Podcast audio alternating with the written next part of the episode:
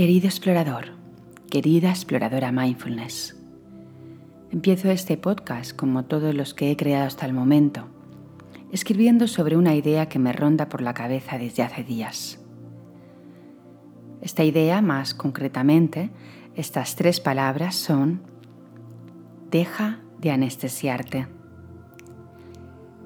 El procedimiento siempre es el mismo. Le doy vueltas a una frase y de pronto en un espacio de tiempo que tengo para mí, con calma, me pongo a escribir. Esta vez no ha sido diferente. Estoy sentada delante del ordenador tecleando sin parar con la inspiración que me fluye. Lo que sí ha cambiado en esta ocasión es que la melodía de fondo es el grupo Mecano. Para los que no lo sepáis, Mecano celebró el año pasado su 40 aniversario de la creación del grupo un grupo español muy conocido en la época de los 80 y 90. Mecano me marcó en la infancia y me conectaba tanto, me gusta tanto, que en un momento dado se cruzó con una etapa muy dolorosa de mi vida, que lejos de aliviarme escuchándolos, me empezó a llevar a un dolor insoportable que hizo que no los volviera a escuchar más. Con el tiempo, me he dado el permiso la libertad de volver a abrirme a ellos, igual que a tantas y tantas canciones, grupos musicales que rechacé por no sentir el dolor punzante en mi pecho. Y es que la música tiene un poder mágico de transportarte y transformarte. La uso mucho en las sesiones grupales que imparto y es espectacular poder sentir y sentirse a través de ella. Bien, ¿qué por qué te lo cuento, querida aventurero? Pues porque me he pasado años y años anestesiándome para no, para no conectar con lo que me dolía. ¿Te resuena? Deja de anestesiarte. Sí, permite que por espacios de tiempo que tú seas capaz de sostenerte, entre la luz en tu grieta y puedas así, a través de tu propia vulnerabilidad, crear fortaleza amorosa, fortaleza que te inunda y te hace sentirte viva, vivo, aunque eso duela. De lo contrario, solo nos convertimos en esas almas dormidas que transitan por esta vida sin saber a dónde van, sin tener claro su rumbo, queriendo pero no sabiendo cómo avanzar. La frase es un tópico, sí, pero también es la realidad. La salida es hacia adentro. Eso que te molesta del otro, eso que te acobarda, eso que te hace sentirte diminuto, es tu cueva. Esa cueva profunda en la que tienes que empezar a autoindagar, meter el dedo en la llaga y dejarte sentir, a ver qué pasa.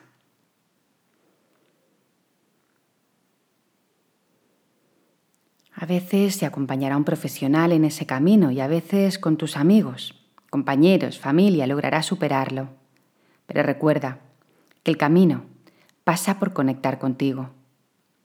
Para eso tienes que decidir dejar de anestesiarte, de tapar eso que no quieres ver, porque te conecta con algo tan grande que no puedes soportar volver a pasar por ahí.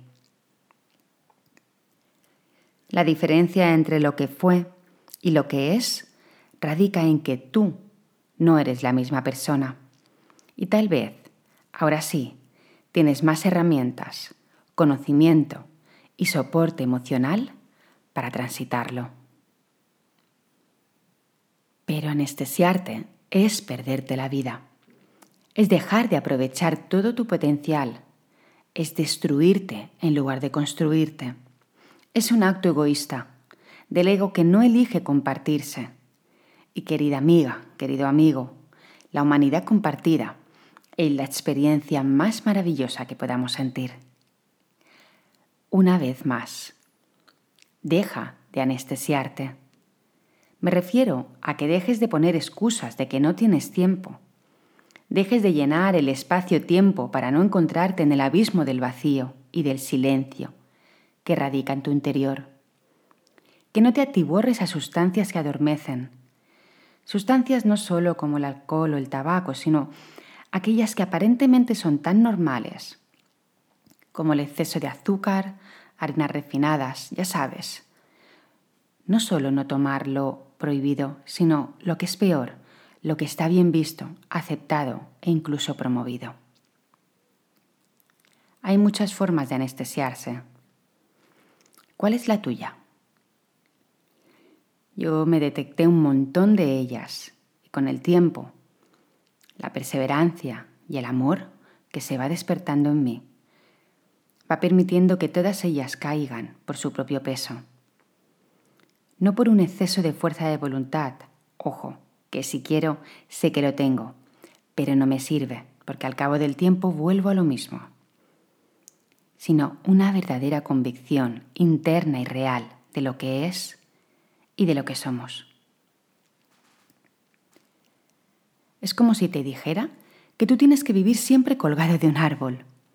Y llega un día en que tú tomas conciencia y me dices, pero Marga, eso no tiene sentido. Yo tengo piernas, no para colgarme de un árbol, sino para caminar, correr, saltar. También me sirven para nadar si quiero y para escalar y, bueno, colgarme, pero no solo para colgarme y no necesitas hacer ningún esfuerzo para bajarte de aquel árbol, porque ves tan claro todas las posibilidades que eliges sin más. Y ya está, ya no hay retorno. A eso me refiero. Deja de anestesiarte. No estás solo, no estás sola. Eso es una percepción errónea, nada más.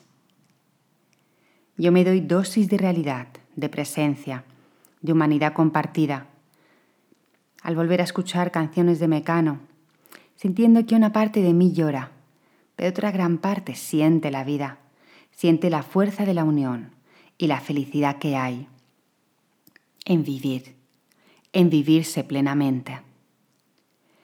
Conecta con la niña que fui, juega con ella y baila, canta, grita, sonríe. Alguien dijo una vez, que somos seres espirituales viviendo una experiencia humana. Entonces, más allá de esto, ¿qué hay? Yo lo tengo claro. Nada más. Solo experimentar. Elijo vivir y dejar de anestesiarme, por mucho que a veces mi propio personaje se niegue a ello.